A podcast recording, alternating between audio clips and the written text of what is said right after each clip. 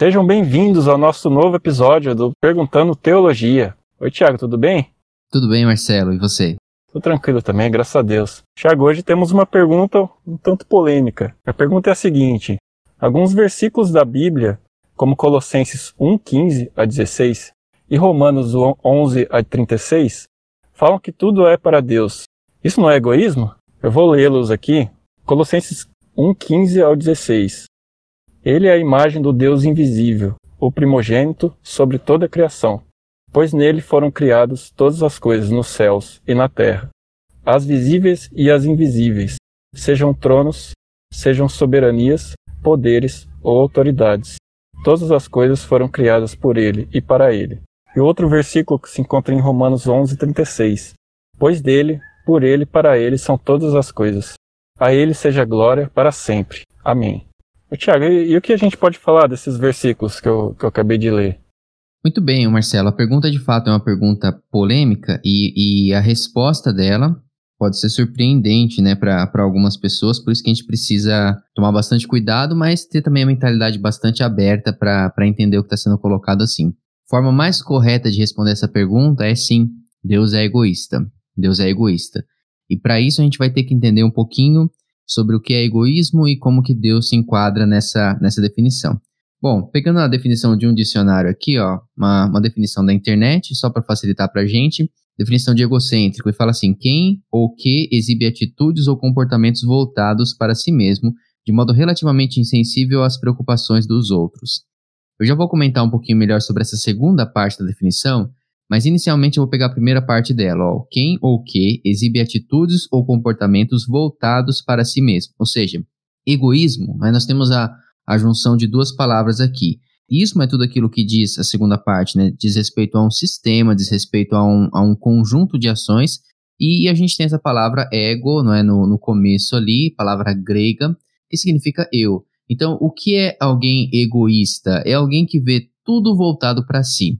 Para ele, tudo acontece literalmente, não é aquela pessoa que o mundo gira ao seu redor. É aquela pessoa que tudo acontece é, por conta dela, tudo acontece por causa dela e tudo que acontece deve beneficiar ela. São essas pessoas que, quando a gente olha, é, a gente fala, poxa, essa pessoa está sendo egoísta, ou essa pessoa tem um comportamento egocêntrico, ela acha que tudo gira ao redor dela. Quando a gente pega essa definição e a gente aplica para Deus, a resposta rápida que a gente chega por esses versículos que, que você mesmo leu da pergunta, é de que sim, Deus é egoísta. Porque essas mesmas características a gente encontra em Deus. Deus diz que tudo foi criado por causa dele.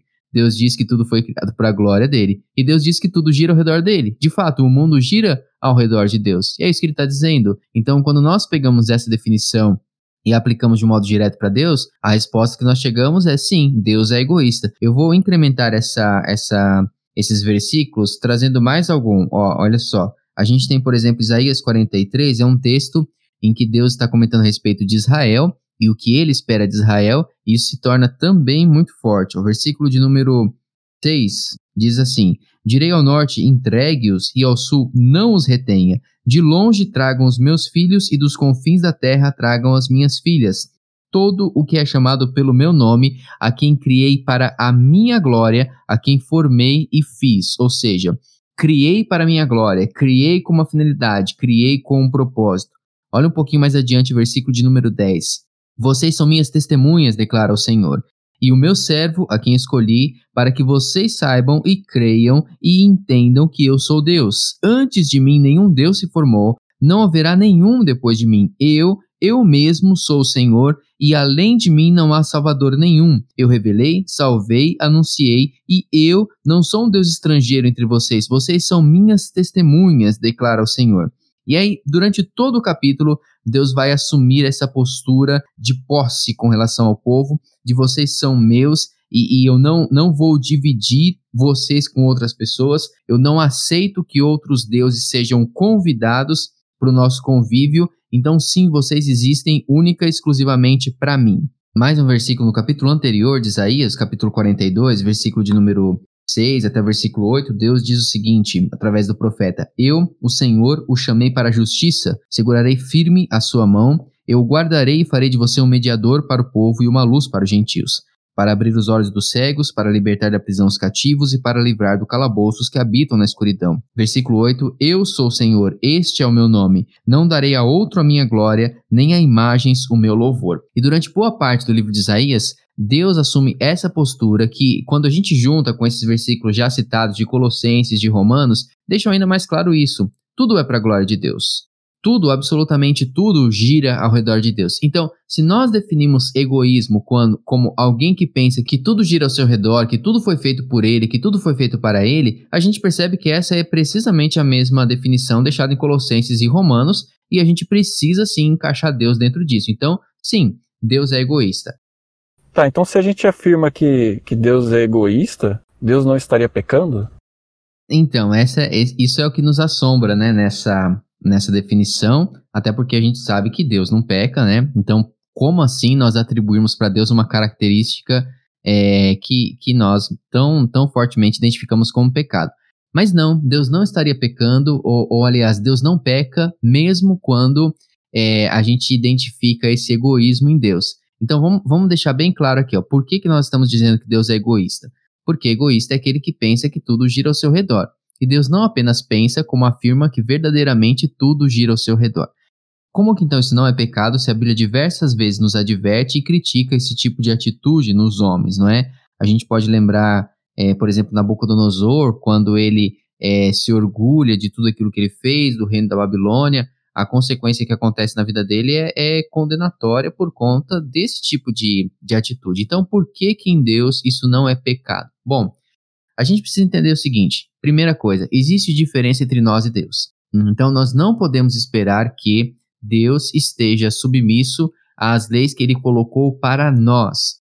Deus, ele é fiel à sua própria natureza. Agora, isso não significa que Deus precisa obedecer às leis que ele colocou para nós, porque apesar de tudo aquilo que nós queremos acreditar desde o jardim do Éden, nós não somos deuses, nós não somos Deus, não somos semelhante a Deus. Então, para dar um exemplo bem rápido a respeito disso, Deus pode nos proibir de tirar a vida de uma outra pessoa, dizendo não matarás. E ao mesmo tempo, Deus pode tirar a vida de uma pessoa. Deus pode, inclusive, tirar a vida de alguém que ele nos disse para não tirar. Por quê? Por que, que Deus não estaria sendo hipócrita nisso?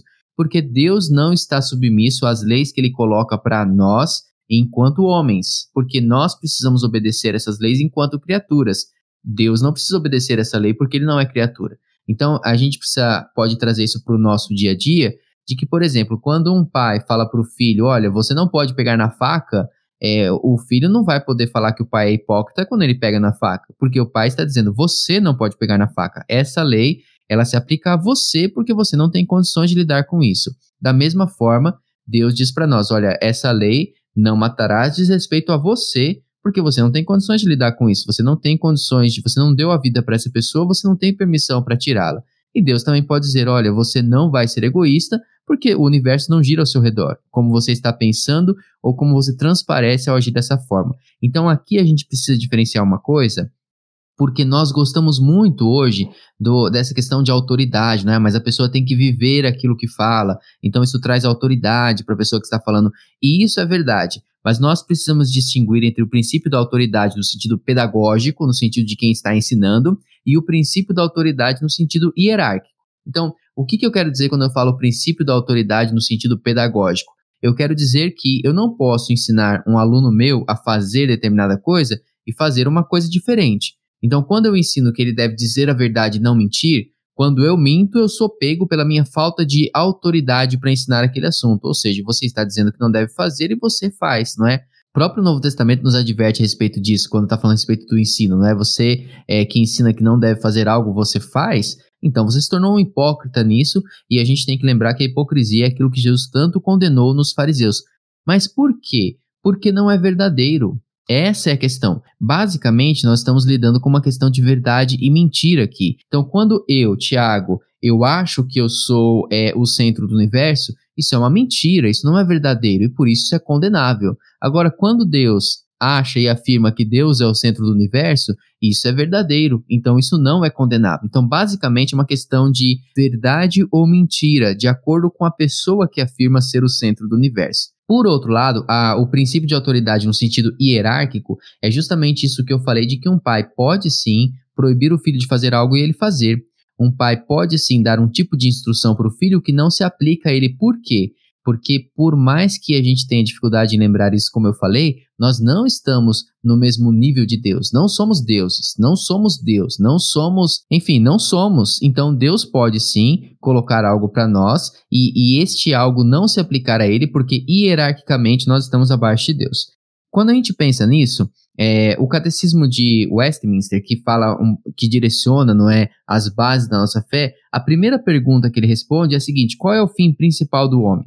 Ou seja, qual é a finalidade do homem? O homem existe para quê? E a resposta que ele oferece é: o fim principal do homem é glorificar a Deus e regozijar-se para sempre, ou seja, regozijá-lo para sempre, perdão. Então, a finalidade do homem, a razão pela qual o homem é criado é glorificar a Deus é desfrutar de Deus, é alegrar-se em Deus. E o John Piper, é, ele fala muito a respeito desse tema, porque ele, ele diz o seguinte: se nós perguntássemos qual é o fim principal de Deus, nós encontraríamos essa mesma resposta. Então, do mesmo jeito que eu digo que o fim principal do homem é glorificar a Deus e gozá-lo para sempre, o fim principal de Deus é glorificar a Deus e gozá-lo para sempre, desfrutá-lo para sempre. Por quê? Porque a grande diferença é o homem é algo, Deus é outra coisa. Por isso que nós podemos colocar é, essa distinção entre aquilo que Deus exige de si e aquilo que Deus exige do homem.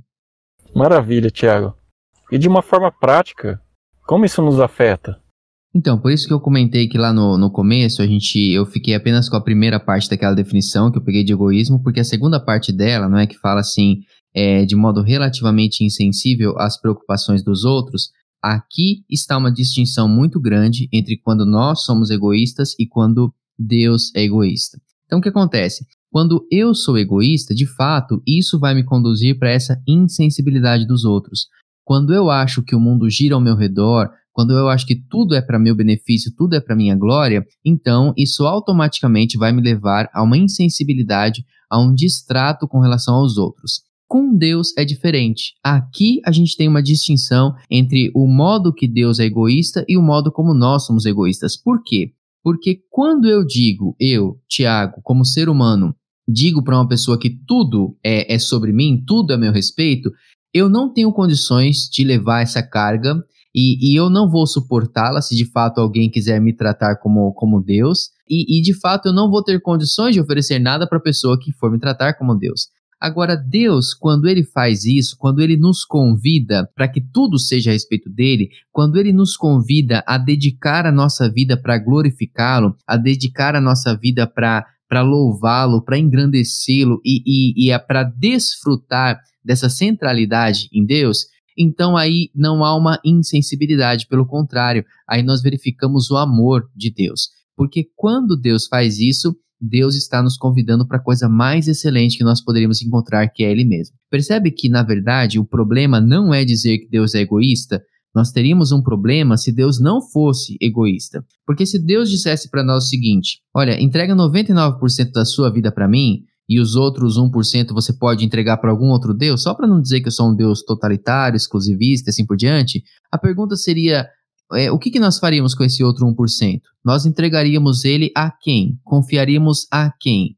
E não importa a resposta, nós estaríamos confiando esse 1% a alguém menor do que Deus, a algo menos sublime do que Deus. Então, como Deus sabe que Deus é aquilo de mais sublime que se pode encontrar, Deus, por nos amar intensamente, nos convida a desfrutar da coisa mais sublime que possamos desfrutar, da forma mais intensa que podemos desfrutar. Então, é por isso que Deus fala: vem tudo para mim. Vem com tudo, é, coloca toda a sua confiança em mim. Se dedica inteiramente a mim. Por quê? Porque ao fazer isso, eu terei a minha vida desfrutando daquilo que de mais sublime pode acontecer. Então, perceba aqui um resumo do que nós respondemos até aqui. Deus é egoísta? Sim, Deus é no sentido em que Deus faz com que tudo gire ao seu redor e que toda a glória deve ser dada a Ele.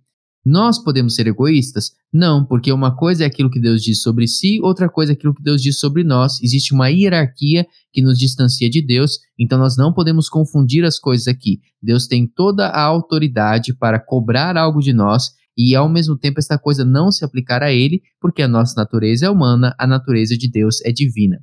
Então isso significa que Deus é insensível aos outros, como um ser egoísta costuma ser? Não, não, muito pelo contrário.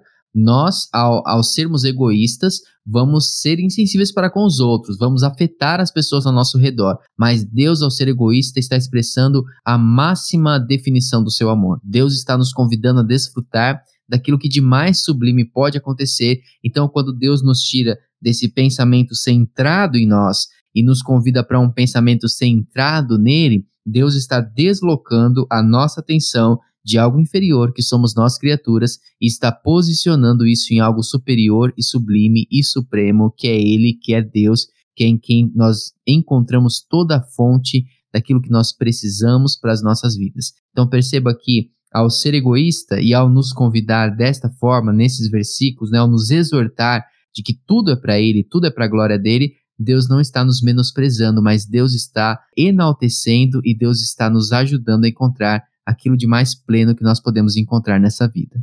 Estamos chegando ao fim do nosso episódio. Queria agradecer a todos que estão ouvindo e também pedir para que nos enviem perguntas através das nossas redes sociais e também no nosso e-mail, perguntandoteologia.gmail.com.